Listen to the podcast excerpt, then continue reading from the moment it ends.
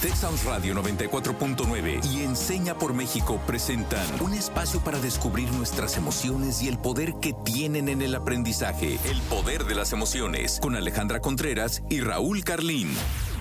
Hola, yo soy Alejandra Contreras, alumna de Enseña por México. Qué alegría poder compartir este espacio con ustedes después ya de, de un rato de vacaciones, pero siento que regresé a ese lugar seguro que podemos justo construir en colectivo. Hola Ale, qué gusto escucharte. Pues yo me presento, soy Adi Perea, soy PEM de Enseña por México de primera infancia y pues les quiero contar que el día de hoy tenemos el segundo episodio de la serie del poder de las emociones tejiendo caminos. Y esto es posible gracias al apoyo de la comunidad de agentes de cambio de Latinoamérica de Ashoka y la comunidad de emprendedores sociales de Bolivia en alianza con Enseña por México. El día de hoy tenemos como invitada a Miriam Campeán, quien nos hablará de un proyecto que nos acerca más a la visión de la educación innovadora. Miriam, cuéntanos un poco más de ti. Hola, Ale, hola, Adi, mucho gusto. Pues me llamo Miriam, mis alumnos me dicen Mirimis. Llevo 38 años como maestra de física y matemáticas desde niveles de secundaria hasta facultad. Me autodefino como una maestra firme, pero muy amorosa y súper, súper apasionada de las materias que doy. Eh, me gusta contagiarles a mis alumnos ese gusto que tengo yo por aprender y por entender y, y conocer cada vez más del mundo. Las materias que imparto, física y matemáticas, suelen ser materias muy temidas por los chavos. Así que el primer reto que tengo como maestra es engancharlos, engancharlos para que de verdad quieran aprender, porque tú no puedes enseñarle algo a alguien que no quiere aprender. Entonces, en matemáticas, por ejemplo, empiezo hablando de un tema que no está en ningún tema, que es educación financiera platicamos de tarjetas de débito, de crédito, el historial crediticio, eh, cómo se hacen compras a crédito, qué son los intereses, los impuestos, qué impuestos pagamos, por qué. Eh, los enseño a elaborar un presupuesto para vivir de manera independiente. O sea, ya no hay mamá y papá, yo solito voy a enfrentar todos los gastos que involucra vivir solo. Y ya que acaban de organizar su presupuesto, les asigno un sueldo. Entonces tienen que ajustar el presupuesto porque pues, ya no les alcanza, ¿no? El sueldo que les doy siempre está por debajo de lo que ellos quisieran tener. Esto, esto les permite empezar a forzarse a qué gasto puedo quitar, qué gastos son ineludibles, el ahorro, la salud, la comida, la, casa, habitación, y, y qué gastos son superfluos, ¿no? O sea, con cuáles sí me estaba nada más súper consintiendo. Y, y, esto ayuda a los chavos a conocerse mejor. Después hacemos la simulación de una compra de coche a crédito. Cada quien se va a comprar el coche que quiera y tienen que volver a ajustar el presupuesto para que les alcance, porque pues ahora además hay que pagar la mensualidad del, coche, ¿no? Esta actividad les parece como muy real, es la, la, primera vez en su vida, dicen, que veo matemáticas para algo que sí me va a servir.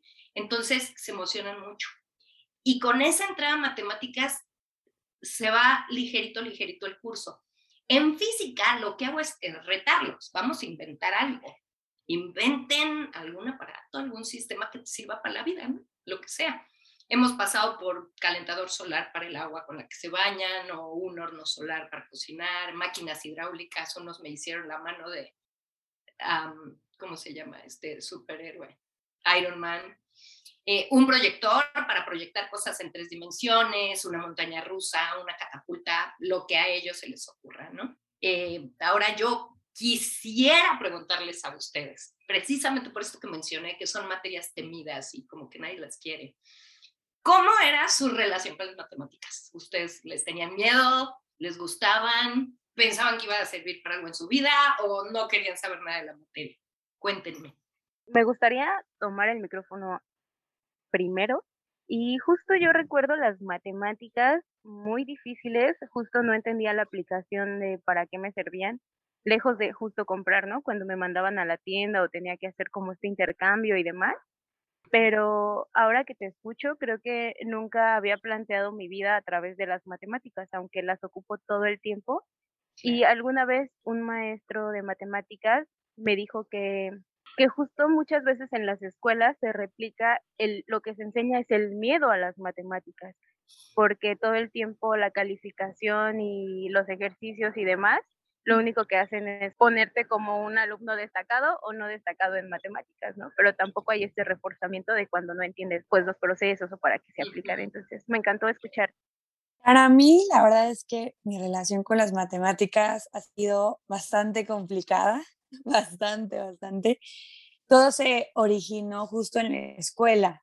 ¿no? Creo que fue una materia que desde que recuerdo me parecía muy difícil, pero sobre todo escuchaba a mis maestros y a otros adultos que me decían que era mi coco. Así dicen, ese es tu coco, te puede ir muy bien en todas las demás, pero ese es tu coco o mi punto débil, ¿no?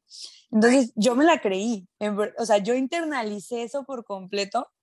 Entonces era para la materia que más estudiaba, pero también la que más nerviosa me ponía. O sea, yo me recuerdo sudando, o sea, muy, muy mal. Y también, por ende, los nervios, la ansiedad que me generaba, salía baja de calificaciones a comparación con otras materias. Entonces, cuando fui creciendo era de, no, esto se me va a complicar para toda la vida. No les quiero contar cuando entré a cálculo, casi me da algo, o sea, me tuve que ir hasta como en asesorías porque en verdad pensaba que no podía hacerlo, ¿no? Pero ya a medida en que fui creciendo, me di cuenta justo de la función, pero que también estaba intentando evadir ciertos temas. Por ejemplo, cuentas las delegaba. Si alguien había cerca de mí que podía hacer la cuenta, se lo daba esa persona. Y ciertas trampitas de que con la computadora, cosas así, pero justo con, tu ejemplo de un presupuesto, ya hasta que dije, bueno, me voy a ser independiente y me voy a hacer de mi casa y voy a hacer un presupuesto. Y justo esto que me estás comentando, Miriam, porque ya tuve que sentarme a hacerlo. Creo que si justo me hubieran dado como este background desde antes de tu presupuesto de las tarjetas, de eso hubiera sido muchísimo más sencillo para mí. Entonces, me siento muy identificada con lo que compartieron, en verdad. Es que nadie nos prepara para la vida, ¿no? La vida adulta y, realmente es como el mejor ejemplo que tenemos. Y bueno, vamos a ir a un espacio que me encanta, que justo vamos a resolver muchísimas dudas que de manera general llegamos a tener acerca de este tema. Y bueno, la dinámica es la siguiente. Yo voy a mencionar algunas afirmaciones. Miriam, desde su experiencia, nos dirá si cree que es un mito o realidad. Y finalmente, Adi nos va a ayudar a profundizar con esta información. Y pasamos justo a la sección de desbloqueando mitos. Les voy a compartir la siguiente dinámica. Yo voy a mencionar algunas afirmaciones. Adi, desde su experiencia, nos dirá si cree que es un mito o realidad. Y finalmente Miriam va a profundizar con esta información y también con toda la experiencia que ella trae. El primer mito o realidad que les tengo es, si no entiendo matemáticas, soy tonto o tonta. Creo que es completamente un mito creo que la inteligencia no se mide por matemáticas y creo que tampoco, ah, pues ese calificativo la verdad es que no me gusta ocuparlo porque no sé en qué parámetro se puede medir a una persona, ¿no? Decir, es tonto. Pero creo que no. Si no entiendes matemáticas, pienso que es porque no has tenido un buen reforzamiento para justo comprenderlas. Pero cuéntanos, Miriam. A ver, bueno, definitivamente es un súper mito. Hay muchos tipos de inteligencia, hay una clasificación de Garner que habla de la lógica matemática, que es justo esta de la que estamos platicando, pero está la inteligencia lingüística verbal, la espacial, la corporal, la kinestésica, la musical, intrapersonal, interpersonal, naturista, en fin, ¿no? Ninguna inteligencia es mejor o más útil que las otras. Más bien entre ellas se complementan. Hay esta creencia en nuestra sociedad que no tiene ningún fundamento, que dice que la inteligencia lógica matemática es la más picuda, ¿no? Es la superior. Y, justamente la difusión que se le ha dado a esta idea es la que provoca que los chicos sientan que son tontos o tontas, ¿no? Como platicaba Ale ahorita, pues sentía que era mi coco. Entonces, cuando no entiendes materias de números, te sientes mal porque la gente le ha hecho fama a la inteligencia lógico-matemática. Y, lo que está provocando esto es que los chavos se, se, alejan, los ahuyentamos, en vez de que quieran aprender matemáticas, salen disparados porque no quieren poner en evidencia que les falta habilidad matemática, cuando pues, en realidad a todos nos faltan diferentes habilidades, ¿no? A unos. A mí me faltan un chorro de habilidades en otras cosas. Entonces, súper mito. Y creo que justo en esta línea de que nos limita incluso puede llegar a provocar que no escojamos cierta carrera, cierta vocación, por decir, no me voy a una ingeniería porque soy mala con los números. Creo que esto puede ser una bolita de nieve que se hace más grande y puede repercutir en muchísimas áreas. Así es. Pero, pero vamos al siguiente, mito o realidad. Es una materia tan difícil que solo los matados o ñoños le estudian o le entienden. ¿Qué les parece? Mm. Híjole, yo creo que es Micha y Micha. creo que es un mito eh, completamente, pero creo que no me gusta eh, pues esos calificativos justo, pero creo que las matemáticas pueden ser un aliado si, si justo te tomas el tiempo o la dedicación para entenderlas y también si tienes como una excelente compañía que te pueda ir pues eh, explicando de poco a poco o justo como lo que decía Miriam, poniendo ejemplos reales de cómo se pueden ocupar, creo que de esta manera pues se convierte en las matemáticas no difíciles, pero sin embargo creo que, que esto es un mito. ¿Qué dices tú, Miriam? Mira, me, me, encantó, me encantó lo que dijiste en tanto a que si le dedicas, si tienes el tiempo y la dedicación para aprenderlo, se puede. ¿Qué es lo que pasa con esta idea de que solo los listos, los matados o los ñoños entienden matemáticas? Justamente por lo que acabamos de platicar hace ratito, todo el mundo piensa que si eres bueno en mate, es que eres listo, ¿no? Entonces, los chavos que tienen esas habilidades matemáticas, que tienen esta inteligencia lógico-matemática, son vistos por los demás como los matados, los ñoños, y, la verdad es que en nuestra sociedad hoy por hoy es más importante ser popular que ser intelectual, ¿no? Entonces, empieza a haber un cierto rechazo a los chavos que tienen habilidades matemáticas. Cuando la verdad es que nuestra relación con los números debería de ser exactamente igual que nuestra relación con las letras. Y así como aprendes cosas a través de los libros, puedes aprender cosas a través de los números. O sea, cuando alguien no sabe leer, le echa muchas ganas a aprender a leer. Y cuando alguien no sabe mate, no le echa ganas, dice, ah, no, eso es para gente muy inteligente. Entonces, vuelvo, vuelvo a repetir lo que dije hace rato, estamos ahuyentando a los chavos. Ahora, el concepto de que la gente es mala para matemáticas no existe. En realidad lo que existe es gente que tiene temor de acercarse a ese mundo porque lo han hecho pensar que si no le entiende es tonto. Entonces, hay, un símil que yo utilizo mucho con mis chavos, que dice que aprender matemáticas o aprender física es el equivalente a aprender a andar en bicicleta. Tú te puedes parar a ver a alguien andar en bicicleta, no importa cuántas horas veas a un ciclista enfrente de ti. No vas a aprender hasta que te subas a la bicicleta, ¿no? Estos dos mitos que hemos comentado evitan que los estudiantes se quieran subir a la bicicleta. Entonces ellos piensan, híjole, es que si trato de andar en bicicleta y no puedo conservar el equilibrio y, y me caigo, pues entonces voy a ser un inútil, la gente se va a burlar, va a decir que soy tonto. Y entonces evito subirme. Y la realidad es que si yo supero el miedo a caerme y me pongo a practicar, eventualmente voy a aprender a andar en bicicleta. Entonces, mate es de practicar, practicar y necesitamos tener las mismas ganas de aprender números que de aprender a leer un texto, ¿no? Eso. Ahora me gustaría preguntarles, las materias como matemáticas o físicas no nos sirven para nada en la vida. Este sí, de plano es un mito, me queda muy claro, porque yo creo que aunque no entendamos claramente en qué momento de nuestra vida estamos usando física o no podamos justo describir con palabras de físicos cuando estamos ocupando la física y las matemáticas, yo creo que todo el tiempo también creo que la vida son números entonces todo el tiempo estamos haciendo intercambios numéricos y están en la vida, solo que justo como decía Miriam, por este rechazo que les tenemos o esta creencia limitante de que no somos buenos en matemáticas, pues no podemos nombrar el mundo a través de las palabras de las matemáticas o de la física. Mira, la verdad es que la mayoría de mis alumnos cuando, cuando les preguntas si les va a servir, siempre hablan de, pues me va a servir para ir al súper, pero, pero por ejemplo, trigonometría no me va a servir para ir al súper. Eh, como si todo lo relacionado con números se resumiera en saber sumar y saber restar. Cuando alguien hace un comentario así, yo siempre les digo que espero, espero de todo corazón que sus aspiraciones en la vida sean más allá de solo ir al súper. Entonces, cuando ellos me preguntan, ¿para qué me sirve todo esto que estoy aprendiendo en la escuela si yo no voy a ser matemático no voy a ser ingeniero?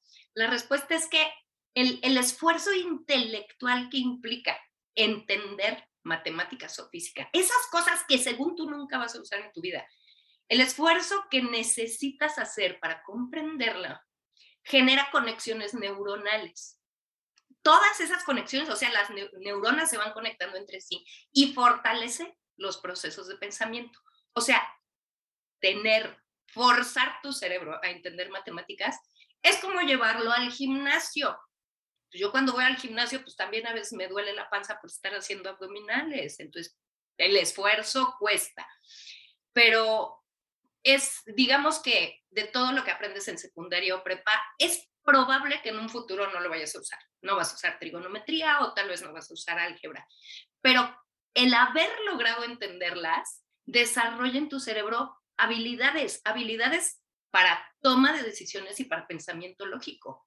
Tomar decisiones te sirve para toda la vida. O sea, no hay forma que un alumno me diga que no le va a servir, porque todos los momentos de tu vida estás tomando decisiones. Y el pensamiento lógico también. O sea, yo puedo saber que si hago un pequeño cambio aquí, esto puede generar un pequeño o un gran cambio allá, como una especie de ley de acción o reacción. O sea, aunque tu campo de desarrollo futuro no tenga nada que ver con físico con matemáticas, tu cerebro va a tener la fortaleza y las habilidades necesarias para lo que viene si aprendes a manejar y controlar esta bicicleta. Y, bueno, ni qué les digo, se te poncha la llanta y no tienes la más idea, la más remota idea de la física.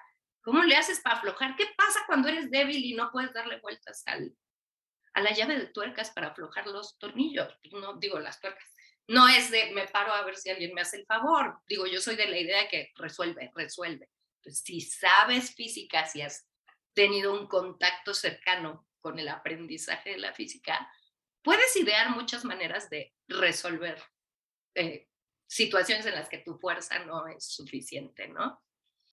Así que todo sirve, todo sirve creo que al momento no nos damos cuenta, pero ya que pasan algunos años nos vamos recordando de, ay, qué razón tenía esa maestra, ese maestro. Y a veces ya no podemos regresar para agradecer, entonces hay que aprovechar estos momentos que nos dan. Eh, quiero cerrar esta sección con el último mito realidad. La habilidad para entender matemáticas depende del profesor o del alumno.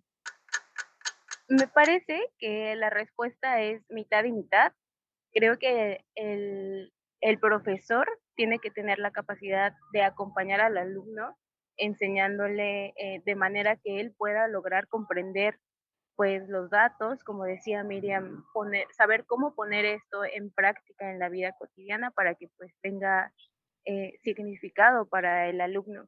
Y la otra parte pues depende del estudiante, justo eh, teniendo la disposición de aprender, la voluntad también de indagar por su propia cuenta, eh, ponerlo en práctica también. Creo que, eh, creo que este es un mitad y mitad. ¿Qué dices, Miriam? Híjole, pues sí, coincido con Adi. Todo esto es así un abanico de factores. La parte que le corresponde al, al estudiante, primero está, ¿qué idea tiene el alumno de esta materia? la idea que tú tienes de cómo va a ser matemáticas o física, generalmente te la inculca tu entorno, tu familia, tus amigos, los que dicen que es muy difícil o que es muy fácil, eso te, te, va como programando, ¿no? Pero también, también del alumno depende la habilidad lógico-matemática que, que, tenga desarrollada. Puede ser genética porque la heredó o la ha desarrollado por practicar mucho. Eh, importa la actitud del chavo a la hora de enfrentarse a retos, cuánta disposición tiene para aprender, justo lo que dijo Adi, ¿no? Pero, pero a esto claramente hay que sumarle la capacidad del maestro de transmitir confianza y gusto por las matemáticas. Todos los maestros de matemáticas tenemos pésima fama porque, porque un mal maestro puede arruinar a un estudiante que de verdad disfrutaba de los números, ¿no? Pero, pero de la misma forma, un buen maestro puede lograr contagiar el entusiasmo a un alumno para que se decida a subirse a esta bicicleta. Eh, la verdad es que la mayoría de los maestros relacionados con materias numéricas se sienten superiores, justamente por el mito uno, ¿no? De la inteligencia lógica matemática es la picuda. Entonces, muchos profesores se sienten superiores y humillan a los chavos y los hacen sentir mal, los hacen sentir tontos. Entonces, muchísimas personas eh, eh, guardan recuerdos súper desagradables relacionados con algún profesor de matemáticas o de física. Y eso es muy triste muy triste. Entonces, aunque parte de la responsabilidad esté en el chavo, yo sí creo que el maestro puede hacer una diferencia contundente y por eso es tan importante capacitar a los docentes para que no, no solo vengas a transmitirme un conocimiento o un método para resolver algo. Yo lo que quiero es que me, que me contagies tu pasión por la materia, ¿sí? Y esto, digo, es válido para física, matemáticas, historia, literatura, geografía o lo que quieran, ¿no? Un maestro que te contagia la pasión hace que te den ganas de aprender. Y bueno, me encanta justo cómo das estas claves que también como adultos tenemos que tener en cuenta al momento de abordar el tema de las matemáticas, de física y todo este tipo de materias que son un poquito complicadas o creemos que son complicadas para los estudiantes. Y bueno, nos vamos a la sección de qué es lo que haste hoy. Yo un día más hago justo las paces con las matemáticas. Me recordaron justo su utilidad, su función y su relevancia justo en el desarrollo de este pensamiento lógico matemático. Y también recordar que tengo otro tipo de inteligencias. Me, me encantó esa contestación de Miriam. bueno, puede ser que esta, este tipo de inteligencia no, no sea la que tengo más desarrollada, pero tengo otras, ¿no? Y cómo puedo juntarme con personas para justo coaprender, creo que es algo como muy, muy valioso. Y también reflexiono sobre cómo ayudo o perjudico en la, en la percepción de los niños y niñas que me rodean sobre este tema. De si soy un adulto que dice, ay, no, matemáticas, te va a costar muchísimo trabajo. O se los vendo, por así decirlo, con una actitud positiva sobre cómo les puede ayudar en su día a día de los planes que pueden crear en un futuro sabiendo manejar este tipo de información. Entonces creo que eso va a ser vital y me llevo eso el día de hoy. ¿Tú con quién te quedas, Adi? Justo, Ale, me, me acabas de robar las palabras, ¿no es cierto? Eh, yo también eh, pensaba cuánto he hecho yo con las personas que están a mi alrededor respecto a las matemáticas, justo, ¿no? Contándoles, ¿no? Yo en la escuela tenía un maestro que no me enseñaba nada o que era muy difícil y cómo vas predisponiendo a las personas que te siguen respecto a eso. Entonces, creo que a partir de hoy lo que desbloqueo es que mi experiencia con las matemáticas no necesariamente se va a replicar en los demás y que prefiero que todas las personas que vienen en, de otros años más jóvenes que yo pues puedan, puedan ellos justo tener las experiencias y vivir las matemáticas como un descubrimiento de su propio ser incluso. Entonces creo que eso es lo que, con lo que me quedo hoy, con justo ser, ser muy impecable con mis palabras a la hora de dar eh, mi experiencia, porque eso puede marcar la vida de otra persona incluso. Miriam, tú cuéntanos. Uy, pues padrísimo. Ale, Adi, me encantó, me encantó lo que desbloquearon. Yo, yo me quedo con que ah, nos urge, nos urge capacitar a los profesores para que le puedan contagiar a sus alumnos el gusto por lo que enseñan, que, que dejemos de tener estos, estas presencias malévolas que marcan para mal a los chavos, ¿no? Entonces, creo que, que lo más urgente en nuestra sociedad es eh, preparar a los maestros para, para contagiar, contagiar. Y quiero dejar a nuestra audiencia con una reflexión, que se pregunten qué cambiarías para que las nuevas generaciones no tengan miedo de trabajar con números. Y además de la pregunta, vamos a regalarles esta frase, vamos a parafrasear a Juan Villoro, cuando dice, la pasión nos enseña, se contagia.